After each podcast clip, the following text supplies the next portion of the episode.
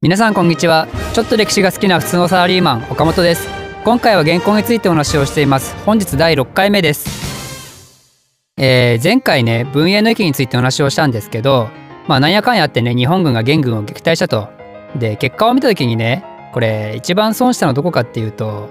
高麗ですよね。だって高麗ねこのために元からねすごい鞭を叩かれてで戦艦をむちゃくちゃ作ったしで軍隊も出させられたしさらにねあの兵糧も脅し取られてねこの戦に負けたせいでね、まあ、負けてなくてもそうだと思うんですけどこの戦のせいでね極度に国力が悪化しちゃうんですよね。この戦いを準備するにあたってね働き盛りの年代の男の人もね船作らされてたからだから農民もねあのおじいちゃんと子供ばっかりになっちゃってもう生産性もだだ下がりなんですよねこの間ね。だから高麗もねさすがに元に対してもう次は絶対無理ですっていうのを訴えるんですよね。でまあちょっと先の話なんですけどもうみんな知ってる通りもう一回元来るじゃないですか。だからね 結局ね結局また高麗2回目も古希使われるんですよね。ほんとねこの原稿において一番かわいそうなとこってこの高麗だと思いますよ。しかもねまあこれは実現しなかったんですけど実は鎌倉幕府がねこの1回目の文永の駅の後に高麗をね先に落としちゃおうかっていう話もしたらしいんですよね。もう一回どうせ元来るだろうっつって。だから反撃しようぜって話もあったらしくて。だから高麗に攻め込むなんていう話もあったんですよ。まあ、ただねそれは何で成立しなかったかっていうと、まあ、それと並行して国内の海岸にねあの石の防塁を作ってたんですよ。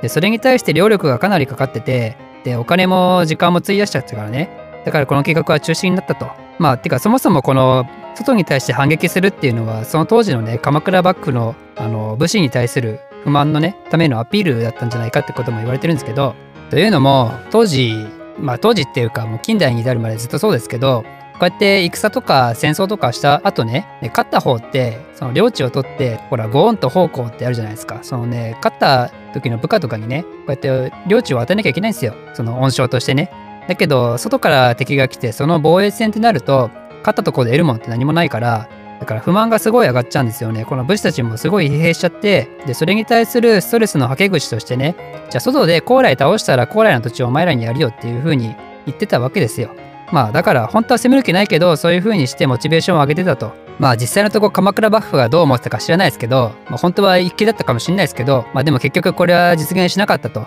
ただね、これもあの私の仮説ですけど、どうせ高麗攻めてもね、ダメですよ。仮に、まあさっき言ったみたいに高麗も国力落ちてるんで、最初はね、結構成功するとは思うんですけど、でも仮に落とせたところで、元がね、後から後から来るでしょ。うわーって。でそれに対して日本って後方支援って全くないからだから持たないっすよ。あの秀吉の朝鮮攻めた時と多分同じですよね。最初は多分いい感じでもでもちょっと中国側の人たちがね助けてやるってなったらもうそこから勝てないですよ。やっぱそれだけねこの海があるっていうのは守るにしても攻めるにしてもすごい大きな壁になるんでやっぱね自分の国内で戦争するのと同じようなものの考え方してはちょっとダメですよね。でまあそんな話は置いといて日本はこう元の次の再来に備えてね準備したわけですよ。でそんな中元から日本に対してなんと第7回目の施設っていうのが送られるんですよね。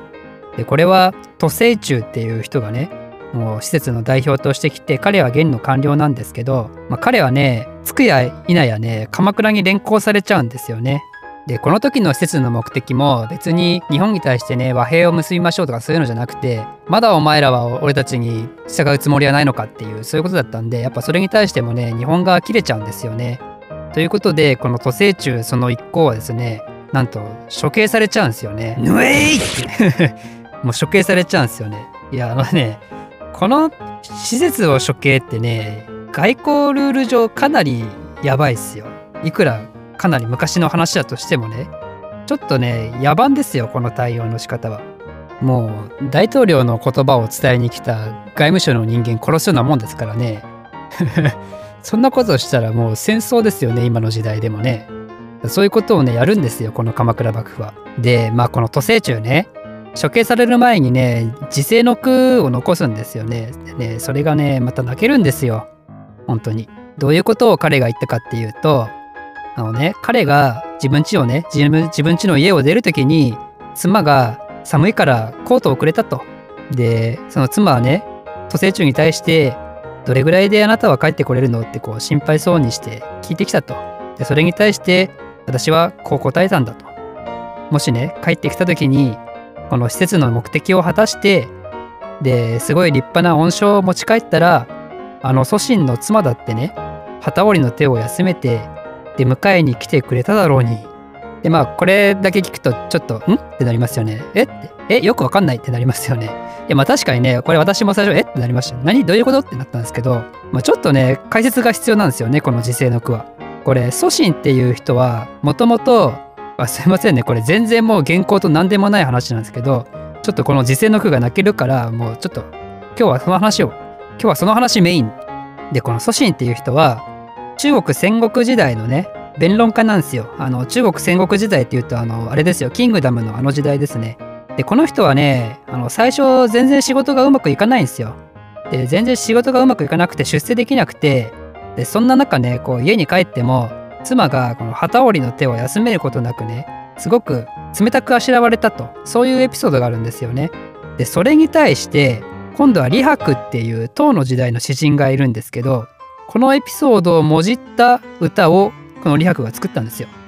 でこの李白の歌はねさっき言った最後のようなこと言ってるんですよ。この私がね出世して帰ってきたらあの祖神の妻だってね旗織りの手を休めると。でつまり何を言いたいかっていうとあの祖神の妻だってねあの冷たくあしらってたあの女だってね出世して帰ってきたらちゃんと迎えに行くんだからお前だってちゃんと迎えに来いよガーみたいなそういうことを言ってるんですよねだから仕事はしっかりこなしてくくから待ってるよみたいなねそういうことを言ってるわけですよなのでこの土星中がね祖神のエピソードをもじった李白の歌をもじった時世の句を出してるわけですよ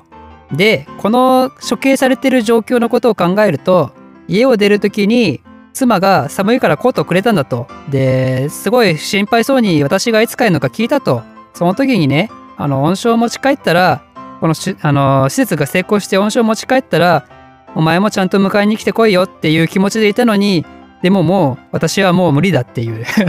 私はもうこのまんま殺されてしまう。ああ、無念だみたいな、そういうね、